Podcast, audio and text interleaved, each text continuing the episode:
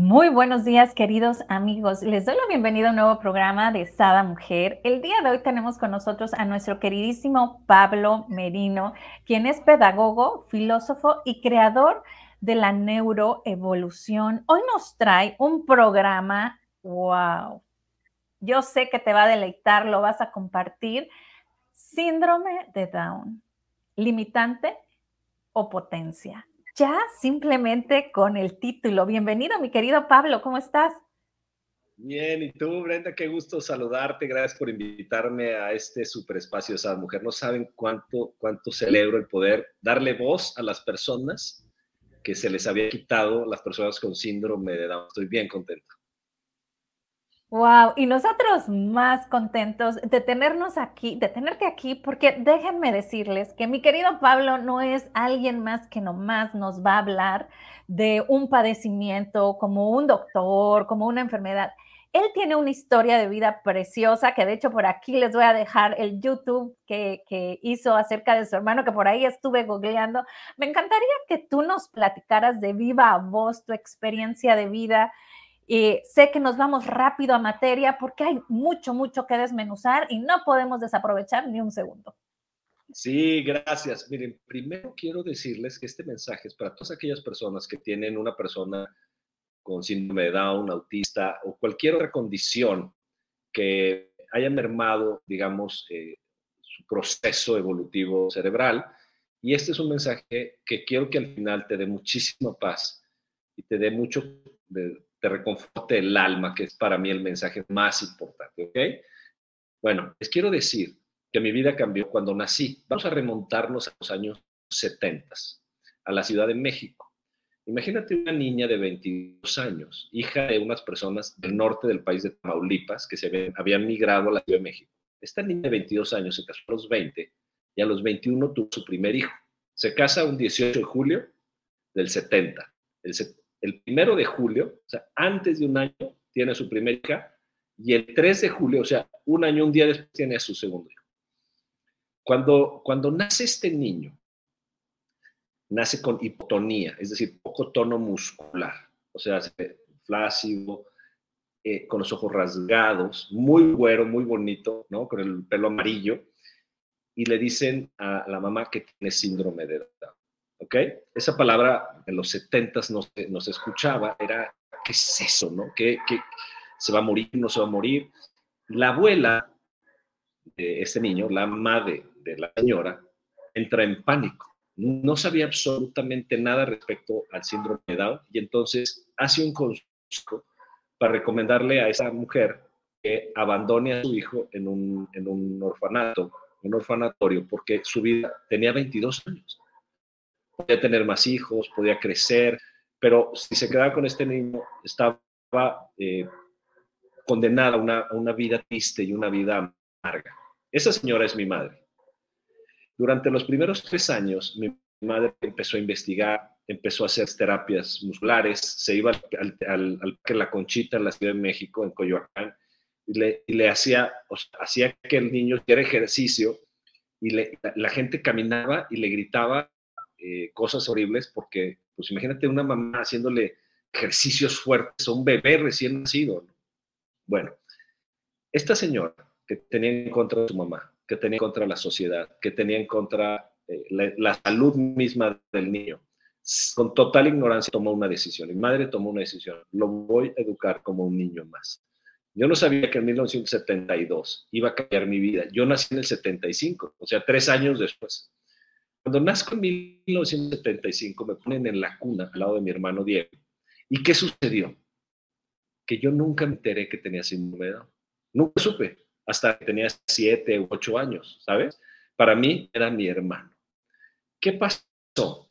Que con los años mi abuela empezó a darse cuenta que el niño sí podía vivir, que sí podía aprender, que era divertido, que era, que era amorosísimo. Y entonces, claro que yo nunca me enteré esta, esta historia hasta que mi abuela falleció mi madre nunca nos contó, porque eso fue antes que nosotros nacimos. Bueno, ¿qué les quiero decir? Mi madre, después de Diego, solo tuvo ocho hijos más. Somos diez hijos. ¿Tú te imaginas? Entonces, 1972, con, con todo en contra, nace una persona que desafiaba las herencias la sociedad. Donde no solo los síndrome de Down, sino cualquier persona que se salga del estándar, de la norma, de lo normal, iba a ser rechazado. Por el color de piel, si somos morenos, porque eres mujer, porque tienes síndrome de. Entonces la sociedad está empezando a abrirse y a darse cuenta que esas creencias no tienen nada que ver con esas personas. Porque no importa el color de piel, no importa el sexo de la persona, no importa la condición de la persona, la persona vale porque es persona. Eso es lo más maravilloso que aprendí en 1970. ¿Qué pasa? Que en mi vida yo veía cómo había gente que amaba a mi hermano, lo abrazaba y lo aceptaba, y había gente que lo rechazaba. Entonces me empecé a dar cuenta que el rechazo no tiene que ver con el síndrome, no tiene que ver con la capacidad de la persona, sino tiene que ver con el rechazo que tenemos dentro de, nuestra, de nuestras propias creencias. Por eso creé la neuroevolución, por eso empecé a estudiar estas neurociencias y filosofía, porque yo decía, ¿por qué una persona, por ejemplo, normalmente gente de menos recursos, son más amorosos con mi hermano? El policía, el barrendero, el que recoge basura, lo abrazaba, lo amaba, lo quería. Y había gente con más recursos, más educación, que lo rechazaba, por ejemplo, nunca fue a la escuela conmigo. Y para mí fue un dolor que yo cargué toda mi vida porque yo decía, ¿por qué no puede venir a la escuela? ¿Será que hay más prejuicios en, la gente, ¿no? Que preparada que en la gente menos. Hay menos prejuicios, ¿no? En alguien que, que, su nivel económico o su nivel de estudios es, es más bajo y bueno, eso es espectacular, ¿no? Porque entonces se prestan a sentir a las personas más allá de tener este prejuicio si es bueno, si es malo y todo este cuestionamiento. Así es. Y entonces, ¿qué pasó? Estudió pedagogía y mi madre pone una fábrica de alimentos, que es la que tuviste en ese video y que vamos a compartir en YouTube. Y entonces hicimos una fábrica de tamales, una fábrica de comida mexicana y entonces vendíamos 40 mil productos al mes. Era una fábrica con 40 personas con síndrome de Down y era un verdadero agasajo darnos cuenta que en realidad la persona con síndrome de Down puede hacer lo que quiera, lo quiera, siempre y cuando estemos dispuestos a acompañarlos y a guiarlos. Hoy en día les puedo platicar que hay personas con síndrome que ya hicieron un Ironman. Estás hablando de 16 horas de ejercicio continuo hay personas con síndrome que son modelos, niñas hermosas que son modelos. Hay personas fisicoculturistas, hay artistas plásticos con síndrome de Down. Yo tengo un amigo con síndrome de Down que tiene cinco libros y tiene una maestría y un doctorado. Entonces, ¿a dónde vamos a llegar con el síndrome? A donde la creencia de la mamá y el papá esté listo. Mi problema es que el papá y la mamá, y te voy a platicar varias anécdotas, Brenda, no creen en su hijo. Y entonces lo encarcelan en la cárcel de sus propias creencias. Ojo, lo encarcelan en la cárcel de sus propias creencias. Te voy a poner un ejemplo que me cambió la vida. Estaba yo entrevistando personas con síndrome de Down con sus papás para la fábrica, ¿ok? Para que trabajaran. No era un taller protegido, no, era, no iban a jugar, iban a trabajar de 9 de la mañana a 6 de la tarde, eh, tenían un sueldo, etc. Bueno, resulta que llega una señora con su hijo de 26 años, un hombre grande, se llama Toño, y entonces digo, ¿cómo te llamas? Y me dice, amo Toño. Y la mamá me dice, se llama Toño. Entonces veo al muchacho y veo a la mamá, y luego le digo, ¿y cuántos años tienes? Tengo 26. Y la mamá, tengo 26. Ok, ¿qué te gusta, Toño? Me gusta fútbol, voy chivas. Y la mamá, le gusta el fútbol y le va a las chivas. Entonces la mamá traducía todo lo entonces yo volteo y le digo, señora, usted sé que le preocupa, ojo, el, muchacho tenía 26 años, le preocupa que su hijo hable mal, ¿verdad? Y me dice, sí. Le digo, ¿sabe por qué habla mal? Porque tiene una mamá que lo ha traducido 26 años. O sea, la mamá, escúchenme bien, esto puede cambiar tu vida, de verdad. Va a ser muy fuerte para ti quizá. La mamá era la discapacitada. La que tenía el handicap ah. no era el muchacho. O sea, la que no se había permitido dejarle hablar y comunicarse libremente. Y entonces le dije, señora, con todo mi corazón, yo tenía, era muy joven, tenía 26, 27 años, y le dije algo muy fuerte. Si no lo deja hablar, menos lo va a dejar usar el dinero, subirse al autobús, manejar, hacer un Ironman, ir al gimnasio, vivir una vida. Lo encarceló en las creencias de su propia mente. Entonces nosotros hemos encarcelado a la sociedad. Encarcelamos por, por milenios a las mujeres, encarcelamos a las personas de color, hemos encarcelado a todos en nuestra propia discapacidad. Por eso la discapacidad no está fuera. El hombre, la, persona con síndrome de Down, la persona autista, la persona no está discapacitada. It's not a handicap. No tiene handicap. Porque no tenemos una, una, una vara para medir a las personas. Solo que tú lo ves con handicap y entonces tú mismo los limitas. Entonces quiero platicar la anécdota contraria.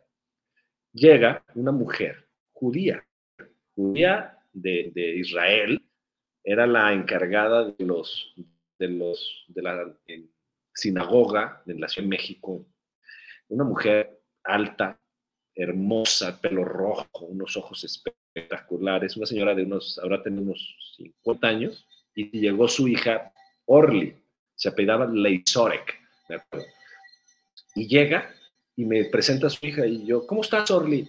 Orly, la niña con síndrome de Down, me dice, bien, Pablo, ¿y tú? Hablando perfecto, ¿eh?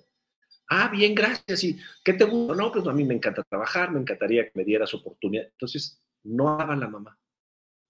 Orly platicaba, ¿y, cómo te vas a venir, Orly? Me dijo, ¿cómo crees que va a venir? Ojo, una niña, mujer, 25 años, en la Ciudad de México, y me dijo, me voy a venir en metro. A las 7 de la mañana en la Ciudad de México, la ciudad más peligrosa, yo creo que en muchos lugares, y ella, durante siete años que yo fui director de esa fábrica, se vino en metro. Cuando volteo con la mamá, la mamá me dice, es que nosotros estamos a mí como una persona O sea, una judía con, esta, con este entendimiento ancestral que tienen los judíos, ella no había tenido esa discapacidad. Bueno, ella se fue. Se quedó Orly a trabajar y a partir de ahí fue una gran, gran amiga mía Orly, no la mamá, Orly vive sola en su departamento con su novio. Con síndrome de Down, viaja en camión, usa su dinero, tiene una vida independiente. No sé si se oye aquí, pasó a la basura de las campanas. y en, las México, en la ciudad de Guadalajara todavía eh, eh, pasa la basura. Para que vean que sí es en vivo, ¿verdad, mi querido Pablo? Aquí, aquí me encantaría hacer una, una pausa porque vamos la historia muy rápido y creo que hay puntos muy importantes en los que debemos de enfatizar a, ti, amigo, que me estás viendo. Cuando tú dices, yo hasta los siete años me enteré que mi hermano tenía síndrome de Down. ¿Y cuántas familias eh, desde que nace es tenle paciencia porque es, eh, tiene autismo, es que tiene no sé qué, es que eh, tiene Asperger, sé paciente con él. Trátalo como uno igual y entonces verás las capacidades aún mejor, puedo casi asegurar, ¿no? Que las de los demás, porque amplían eh, diferentes sentidos que nosotros tenemos totalmente bloqueados y uno de ellos es que nosotros tenemos estos prejuicios y ellos no. Entonces, ¿qué diera, no? Que en las familias se tratase desde un inicio como, como lo que es, ¿no? Un hijo más. y no tenerle, ajá, un hijo más, un hermano más, ¿no? En tu caso, y no tenerle esta situación de, eh, no, es que cuídalo, es que no le hagas esto porque no sé qué, porque eh, no, no, o sea, qué maravilla que para ti, cuando me dices, yo hasta los siete años me di cuenta, dije yo, wow, mil respetos para tus padres que se dieron la oportunidad y me imagino que cada paso que daban era, ¿lo estaré haciendo bien o lo estaré haciendo mal? ¿No? Porque pues hasta un papá normal de, un hijo, ¿no? Con, sin esta belleza, pues realmente no sabemos, no hay un librito y, vamos a, a, pues, a lo que se nos da nuestras capacidades y siempre queda la duda, ¿lo habré hecho bien? ¿Lo habré hecho mal? Me imagino que en cuanto a tus padres de igual manera, pero siempre estaban agarrados de, esta fuerza mayor que viene siendo el amor. Así es. Y, y, esa es, fíjate qué buena pregunta hiciste porque esa es la pregunta que me han hecho durante muchísimos años. Yo tengo una especialidad de integración de personas con síndrome de Down en la Universidad de Málaga, en España, que son en el año 2000 eran pioneros en Latinoamérica y en España en integrar a estas personas en escuelas regulares. Hoy mi hijo, que tiene 17 años, estudió el middle school o la secundaria con una persona con síndrome de Down y con otra con autismo en su escuela ya estaba abierta. Claro, ella entiende otras cosas, él ya no tiene esos prejuicios, pero nosotros sí. Entonces, ¿qué pasó? ¿Qué pasa? Esto es una clave importantísima. Tienes que entender que la discapacidad está en ti, en él. Entonces, su cerebro, fíjense bien a todas las mamás que tengan personas con síndrome de Down, es como un cerebro, imagínate que tu cerebro, tú partes de cero. Tú, tú cuando eras niña, cuando te enseñaban algo, aprendías un, dos, tres, cuatro, pero aprendías. La persona con síndrome de Down parte de menos 5. Pero esto no quiere decir que no vaya a aprender y vaya a llegar a ser y vaya a aprender 1, 2, 3, 4 si tienes paciencia de vivirlo con él. Entonces, por ejemplo, mi hermano se sabía ir en camión solo desde muy niño, pero porque tuvieron el proceso de enseñarle a no subirse al autobús. Mi hermano anda en patineta. Mi hermano se fue, fíjate qué anécdota, a las Olimpiadas Especiales en Hamburgo, Austria, a representar a México en patinaje sobre hielo y ganó sexto lugar mundial. Pero porque lo metía a clases de patinaje sobre hielo, metía al equipo de natación nacional, de, bueno, estatal, jugaba básquetbol con nosotros, yo jugué básquetbol y jugaba básquetbol conmigo. Lo que pasa es que no estábamos esperando que fuera el campeón, simplemente íbamos viviendo el proceso de enfrentarlo a la vida. Y adivinen qué, básquetbol, estuvo en primera fuerza. De... Mi hermano es, era hombre musculoso porque durante toda la adolescencia se metió al gimnasio. Tenía un cuerpo mejor que todos los otros hermanos. Era un deportista nato porque mi madre nunca dejó que mi hermano estancara en su discapacidad. ¿Qué pasó? ¿Qué, ¿Qué, me demostró a mí? Por eso soy coach, life coach. Porque si mi hermano pudo, yo puedo. Y si yo puedo, tú puedes. Es decir, no hay una sola limitante, todas están en nuestro cerebro. Yo lo viví durante 19 años que viví en casa de mis padres, dándome cuenta que, ¿qué crees? El síndrome de Down no es una enfermedad, no es un padecimiento, es una condición en el genoma humano, en el par 21, por eso se llama eh, trisomía 21, porque hay un cromosoma más. Quiere decir que el síndrome de Down tiene más información, no menos. Genéticamente tienen más mucho más. Entonces es increíble porque como aparece una X más en el cromosoma 21, tenemos 23 pares de cromosomas, en el 21 aparece uno más, entonces ellos le llamamos el cromosoma del amor. ¿A qué viene una persona con síndrome de Down? Enseñamos a amar. Punto. Aceptar, a respetar, acompañar a la persona. Y eso hace que tu vida, las personas que tienen unas personas con síndrome de Down, su vida va a ser siempre una maravilla, va a ser un milagro, va a ser siempre mejor, siempre que te des la oportunidad de ver ese milagro. Porque hay gente que destruye su vida porque tiene una persona con autismo o con síndrome de Así es. Pues muchísimas gracias por cómo nos lo compartes, mi querido. Aquí déjame nada más comentar. Dice Esmeralda, muy buenos días. Dice Adriana, buenos días. Saludos desde la Perla Tapatía. Pues muchísimos saludos a todas que nos ven. Compártanlo a las personas que sepan que necesitan escuchar, ¿no? Esta información, porque realmente cuando, cuando esto sucede y nos podemos remontar a los años 70, ¿no? Cuando tu mamá o definitivamente nos podemos remontar en la actualidad. ¿Cuántas parejas se deshacen porque uno de los dos no quieren ¿no? seguir con, el ser padres de, una persona con síndrome? ¿Cuántas este, relaciones de familia, ¿no? Como por ejemplo los tíos o los abuelos o no sé qué, se, se desbarata por el simple hecho de no tener este gran conocimiento. O sea, realmente nos estás dando oro molido. Me encantaría que todas las personas pudieran tener acceso a él. A mí me tocó convivir con, este, se llama José Ramón y Juan. Los dos tienen síndrome de Down, eh, de hijos de mi tía Cristina. Y como bien dices tú, ¿no? Va pasando el proceso, ¿no? Empezó a la escuela eh, y, puso, una primaria y le decía a la escuelita, pero ¿qué pasa? A veces las leyes te bloquean, entonces llega tal edad y el niño ya no podía. Bueno, entonces les puso un taller, iban al taller y siempre los tenía, ellos andaban en bicicleta, tenían sus propias bicicletas y siempre los tenían este, con diferentes actividades donde ellos se sintieran involucrados, tenían sus fiestas, tenían toda toda esta situación y como bien dices tú, ¿no? O sea, y creo que ahí nos quedamos, disculpa, pero continuamos, ¿no?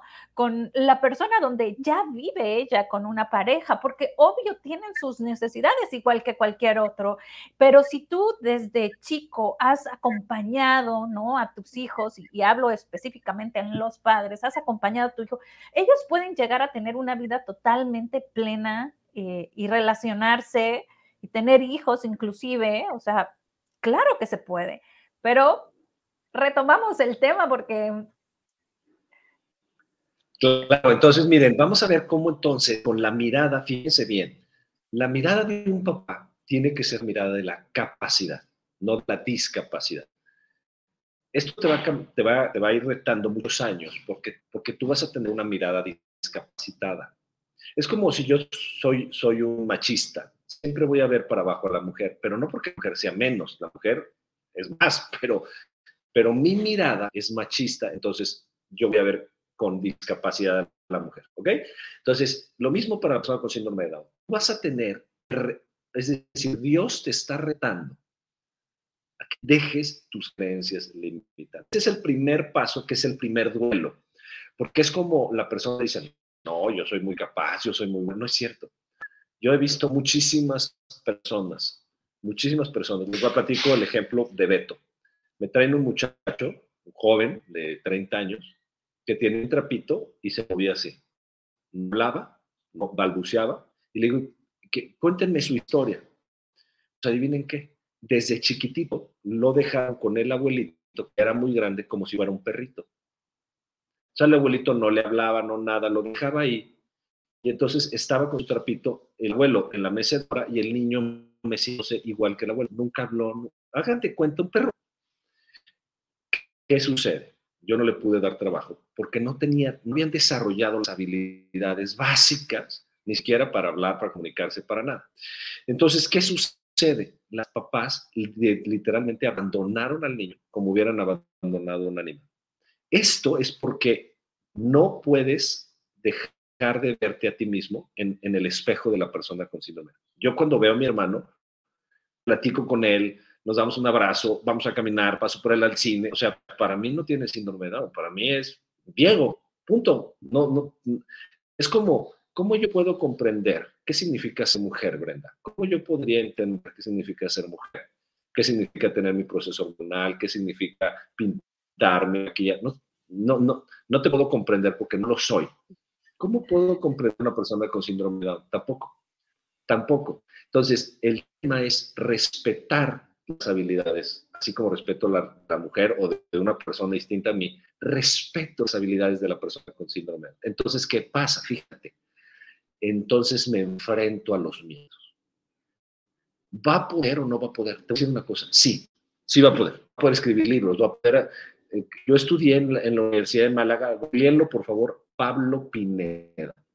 Pablo Pineda es el primer persona con síndrome de Down en titularse en una universidad pública en Europa en los años 2000 o 90, yo me, también me era de los 90, en una universidad privada, pero pública en, España y con síndrome de Down. Pablo Pineda ya tiene, es actor de cine, hizo una película, Pablo Pineda, síndrome de Down. Es, un actor de cine, ha estado en Cannes. O sea, si van a poder. El problema es que vas a retar tus miedos. Oye, Pablo, pero entonces lo dejo ir en autobús, entonces lo dejo viajar. Sí, pero hoy les quiero explicar cómo. Te quiero explicar cómo vas a retar tus miedos y cómo vas a hacer que tu hijo o hija va a poder hacerlo todo, ¿ok? Entonces, número uno, tienes que entregarte al proceso de acompañar a tu, persona con síndrome. Por ejemplo, mi mamá agarraba, le daba dinero a Diego y le decía, ahora tú vas a pagar, vamos a hacer la lista del, del vas a comprar melón, sandía, papaya y jamón. Entonces íbamos y entonces Diego tenía que ir y buscar cada uno de los productos y pesar. Entonces nosotros íbamos con él. ¿Qué pasa la cuarta vez? Ya, ya, quítate, yo lo hago. Y entonces Diego al súper solo. Estaba cerca de casa. Bueno, a la tienda, aquí se llama tienda de la esquina, ¿no? Al 7-Eleven. En, en Estados Unidos. Y entonces, ¿qué pasa? Que podía. Y luego vamos a andar en bicicleta. Bueno, el proceso de andar en bicicleta hasta que pudo. Y entonces el proceso de aprender a leer, pues, enseñarle a leer hasta que pudo. Entonces, ¿qué pasa? Toda la historia con mi hermano era ponerlo frente a la experiencia, no guardarlo de la experiencia humana, sino realmente hacerlo. ¿Por qué para mí nunca supe que tenía síndrome? Como yo tuve la suerte de que era tres años mayor que yo. Cuando yo tenía tres, él tenía seis. Entonces, más o menos jugábamos a lo mismo. Cuando yo tenía seis, él tenía nueve, andábamos en bicicleta, jugábamos básquetbol. Entonces, toda mi infancia eh, teníamos más o menos la misma capacidad. Luego yo lo rebasé en capacidades, digamos a las 10, 11, 12, ya con no, ya había llegado a la secundaria, y él no, pero, pero toda mi vida él, estaba expuesto a construir en su cerebro, todas las conexiones neuronales para qué? Para así poder.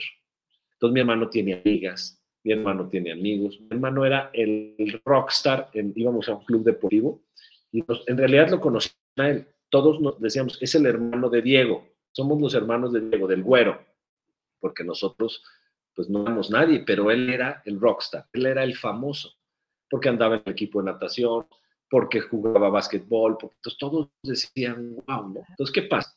Entramos a un restaurante, me acuerdo perfecto, la primera vez que yo me acuerdo, muy chiquito, de ir a unos tacos aquí en la ciudad de en Guadalajara. Y entonces, de repente llega el mesero y todos pedimos, a mí me trae no sé qué, a mí me trae dos de asada, dos de pastor.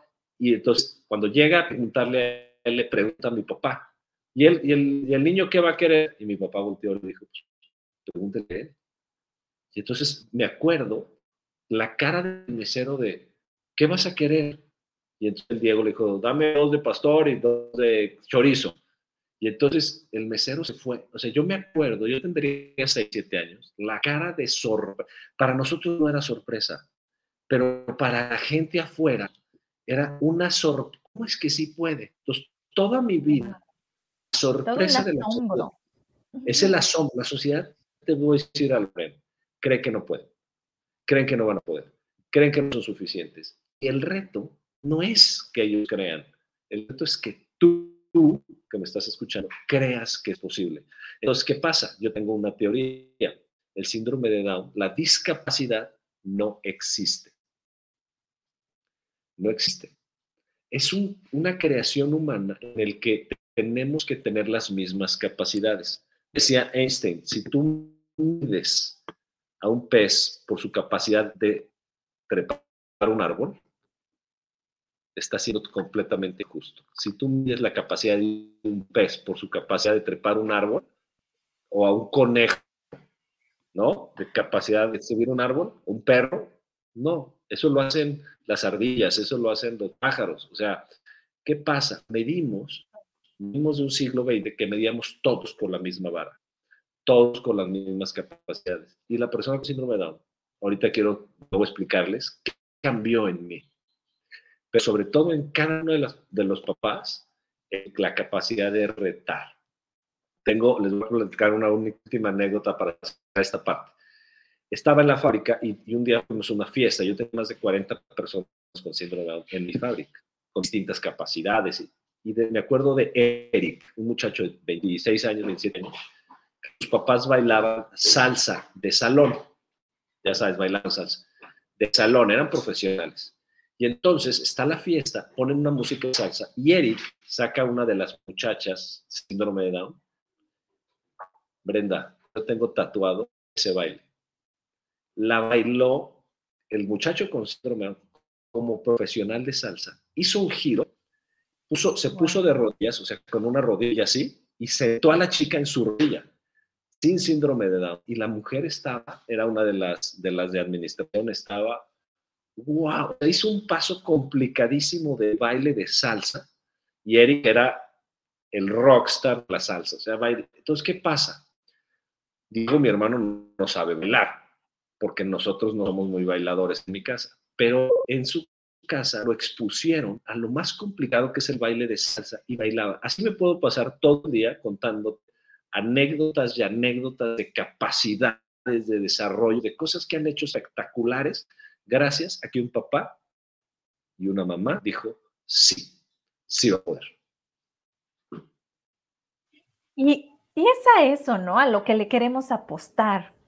Eh, todas las personas que nos están viendo, seamos hermanos, papás, mamás, tíos, abuelos, nos pongamos el sí va a poder y los acompañemos. Tampoco es el sí va a poder y lo dejemos como nos acabas de decir, ¿no? Acompañarnos a lo mejor cinco o seis veces a hacer el súper hasta que ya la séptima y se ocupa más, más.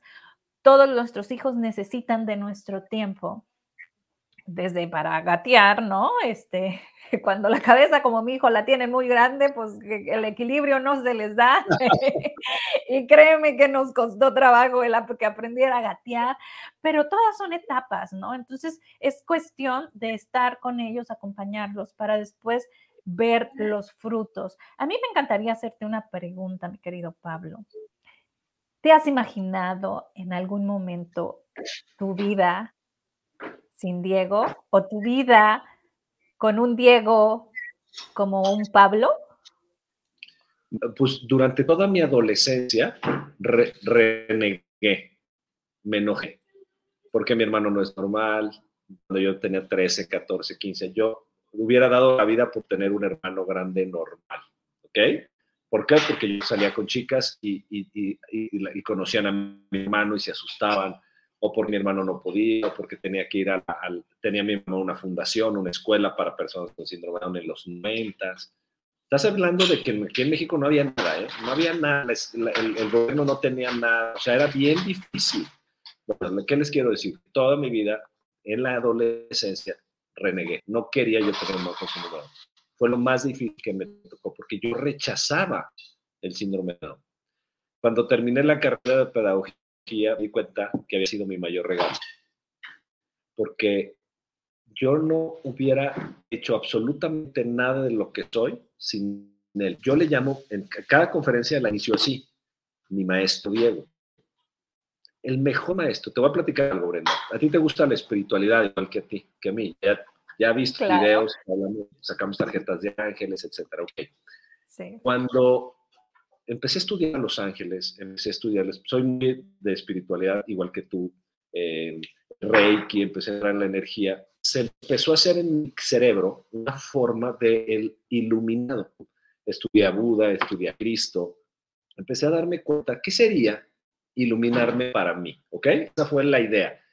Y cuando me, entre más leía libros de espiritualidad, empecé a estudiar Brian Weiss, muchas veces muchos maestros, empecé a estudiar cosas muy profundas de espiritualidad, me di cuenta que había un concepto de un maestro espiritual iluminado. Y adivina qué, me di cuenta que yo conocía a alguien así. Y el concepto del iluminado del santo es exactamente el concepto de mi hermano. Voy a explicar por qué. Mi hermano Diego siempre sonríe. Lleva, tiene 52 años, ¿eh? Hoy. Siempre sonríe. Mi hermano Diego nunca guarda rencor. Mi hermano Diego nunca recrimina nada, siempre te abraza, siempre me ve con todo el amor del mundo. Entonces, yo aspiro ser como mi hermano mayor. Yo aspiro llegar a mis 80 años y poder parecer un poquito a él. No juzgo, no culpo, no etiqueto, no enojo, sino vivo en el presente, en este eterno presente maravilloso donde él vive. Para mí, fui construyendo esta idea de que Diego en realidad me estaba mostrando que el discapacitado soy yo. Él ya llegó iluminado. Era un alma que vino a decirnos, hey, lo importante no es lo que logras en la vida, es que tú ya eres una persona maravillosa. Entonces, él me ha recordado siempre la humildad, por ejemplo. No soy lo valioso por lo que hablo, por lo que digo, porque trabajo, porque soy life coach, por lo que he creado. Eso solo es ego eso solo es mi ego que ha hecho cosas. Pero mi ser, mi esencia, está en el silencio, está en el presente. Mi ser, mi ego, mi, perdón, no mi ego, mi ser, mi esencia está aquí y ahora, en el yo soy. Y entonces para mí, Diego en realidad es el maestro. No podría haber vivido. Yo sé que yo tengo un acuerdo de almas, porque cuando estábamos allá hicimos un acuerdo los dos y firmamos que yo venía de segundo de él. Y entonces aquí venimos. Wow, qué belleza como lo has explicado, ¿no?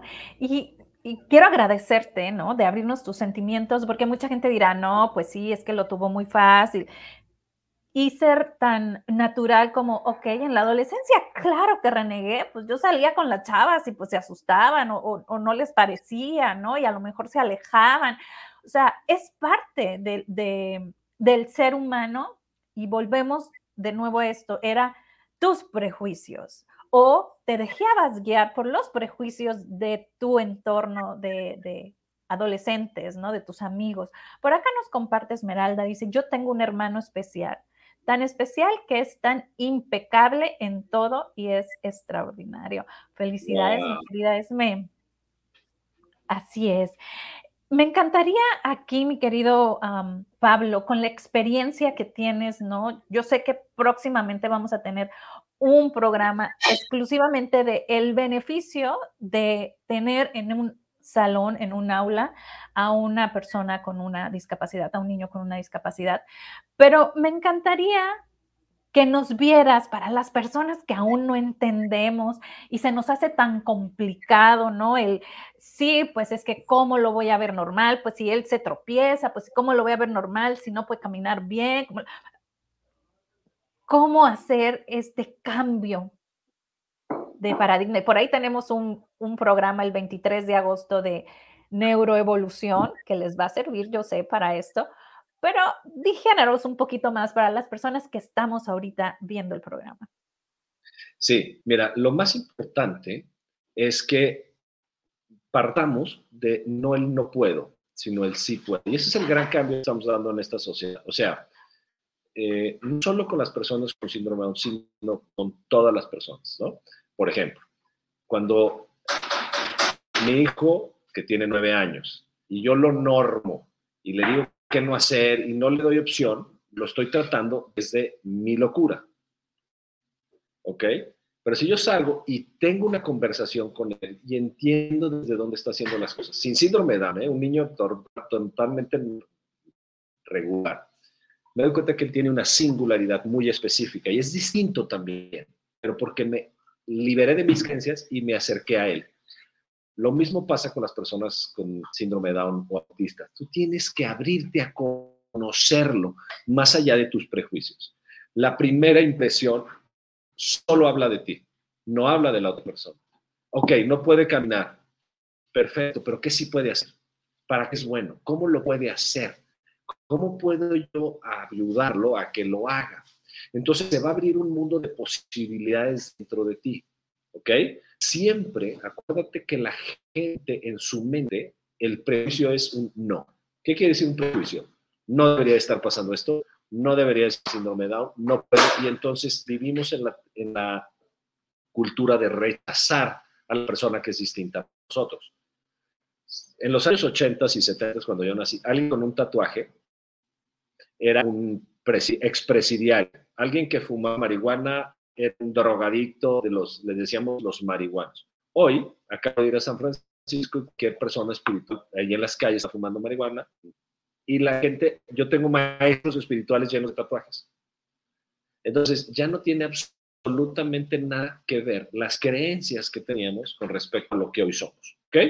Entonces, lo que les quiero decir es que la persona con síndrome de Down lo primero que vamos a hacer es parar nuestro prejuicio y salir a conocer realmente la capacidad de la otra persona. Vas a ver que es muy parlanchín, que habla mucho o que tiene grandes capacidades físicas o que le sabe bien a las matemáticas o que sabe cocinar bien, o sea, que tiene habilidades para cocinar o para dibujar, para mil cosas, pero vamos a tener que descubrir. El síndrome de Down es como un, yo digo que es como un regalo que viene envuelto en un papel todo sucio y, roto y horrible, y tienes que aprender a quitarle a ese regalo todo el envoltorio, todas las creencias, destapar y va a tener un mundo de regalos hermosos para ti. Vas a descubrir que en realidad nunca se trataba de él, siempre se trató de ti, siempre se trató de ti. O sea, mi hermano Diego, feliz, no ha tenido que, no sube en la vida, él no quiere nada, él no tiene sueños y metas, él, vive la vida como vamos al y disfruta el cine y entonces disfruta cada instante, por eso les digo que está iluminado, porque disfruta cada instante. En realidad, todas las preguntas es quién soy yo frente a ti. ¿Quién soy yo frente a la persona con síndrome de discapacidad? Entonces, por ejemplo, una persona que tiene un hijo con síndrome de Down va a ser una persona que va a desarrollar una altísima capacidad de tener paciencia. Entonces va a ser una persona que se de esta vida con una iluminación en la paciencia. Dos, va a ser una persona que va a desarrollar una altísima confianza en la vida. Entonces va a desarrollar la paciencia y la confianza. Va a ser una persona que va a desarrollar una capacidad enorme de amor y de gratitud, que eso es lo que nos traen los chavos con síndrome de Down, las personas. Entonces, y tú imagínate irte en la vida con gratitud, con confianza, con paciencia, ¿qué más regalo quieres? Es la maestría de vida tener una persona así. Así es. Eh, me encantaría, ya ahorita que nos diste toda esta información y nos lo fuiste desmenuzando, ¿no? Ahora sí, si tienen preguntas, aquí en comentarios, pero creo que más digerito, imposible. Me encantaría que nos dijeras, de tu experiencia de vida en el trayecto, ¿no? Desde que naces, cuando él ya tiene tres años, nos fuiste hablando sobre la etapa de la juventud, que pudiera ser que fue como la más difícil. ¿Cómo hoy lo ves como un maestro? Pero más allá, o sea, más allá de eso es, ¿qué palabras le dirías tú ahorita a tu hermano de, de esas que te salen del corazón? Ay, qué bonita pregunta. Nunca me habían hecho en mi vida. Me encanta, gracias, Brenda. Me va a hacer llorar. Eh, bueno, no les dije que Diego lleva 30 años trabajando solo. Es decir, ha trabajado en Club Hípico, ha trabajado en varias escuelas, está trabajando en una fábrica con el hermano, trabaja en mis talleres, él se encarga del catering y de servir los cafés y de atender todo free break. Entonces, yo le diría, gracias hermano, porque ha sido el foco en mi vida de si se puede. Cada vez que me quiero rendir, pienso en ti. Cada vez que tengo un prejuicio, pienso en ti. Cada vez que juzgo a alguien por ser diferente, sé que tú veniste a iluminar. Sé que eres un maestro del amor, que es lo único que se nos olvidó que somos. Se nos olvidó que somos el amor y por eso juzgamos y tenemos metas y objetivos. Y tú veniste a solo existir. Y durante estos 52 años me recuerdas que yo vine a lo mismo. Yo vine solo a existir, no, mi vida es suficiente. No vine a lograr metas y objetivos, a ser importante. Me ha recordado que la humildad de ser, solo ser, es realmente un regalo que ni en 10 mil días voy a poderte pagar, porque tú te tuviste que meter a un cuerpo de una persona con síndrome de Down a decir, el amor es suficiente. Gracias. Wow, muchísimas gracias porque estas palabras no solamente se las dijiste a tu hermano, creo que muchas personas estamos chinitas, ¿no? Este, eh, realmente el, el, cómo, el cómo ver a este ser humano tan maravilloso como ese empuje, ¿no? Ese de, si tú puedes, yo puedo, tú me enseñas, tú me guías, ¿no? E, e, esta, esta parte tan preciosa que creo que todos los hermanos somos eso, ¿no? Como el vivir el aquí y el ahora. O sea, e, Él te ha regalado esta, esta bendición, ¿no? De no ve para atrás, no ve para adelante, Él ahorita. Y, y bueno, que diera que todos nosotros empezáramos a vivir de esta manera. Muchísimas gracias, mi querido Pablo, por esas palabras tan preciosas. No sé con qué nos quieras dejar. Mira, ya todos estamos así con la piel chinita, emocionados. Miren, yo les voy a dejar con el mensaje central de lo que yo siempre comparto. La puerta de salida es para adentro. Es decir, cuando vemos a alguien diferente, lo juzgamos porque tenemos miedo, a que nos rete nuestras creencias. Cuando vemos a alguien que quiere, nuestros hijos, no solo con síndrome quieren cosas distintas, ¿no? Quieren ser artistas, pintores, quieren, tienen distintas preferencias sexuales o de religión y, y nos reta. Y entonces, ¿qué pasa? Utilizamos la violencia. Te voy a desheredar si no nos divorciamos, todo porque tenemos miedo a que el otro sea diferente. Hoy, quiero decirte que la diferencia nos une.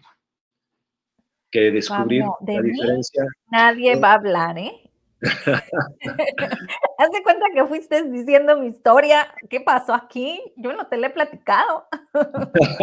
es la historia, todos hemos sentido la violencia, porque somos distintos y el otro nos, nos, nos aprieta y nos divorcia, porque somos distintos en lugar de unirnos. Estamos entrando a la época de, la humanidad en donde ya debemos de acabar con las igualdades y aceptar las diferencias. Y entonces la diversidad es lo que nos hace humanos. La diversidad, que cada uno sea como quiere ser, y el respeto es la clave. Por eso los quiero dejar, porque si alguien me ha enseñado bien, es que él nunca me juzgó. ¿Tú te imaginas tener alguien en tu vida que nunca en 48 años que yo tengo de vida me haya juzgado una sola vez? Una sola vez. Pues eso es el amor. Esa es la pureza del amor.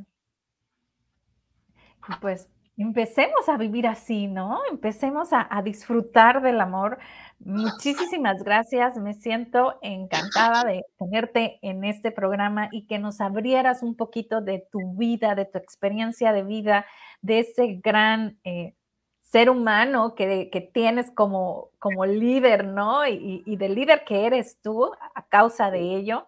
Muchísimas gracias. Abrazo fuerte, fuerte a la distancia.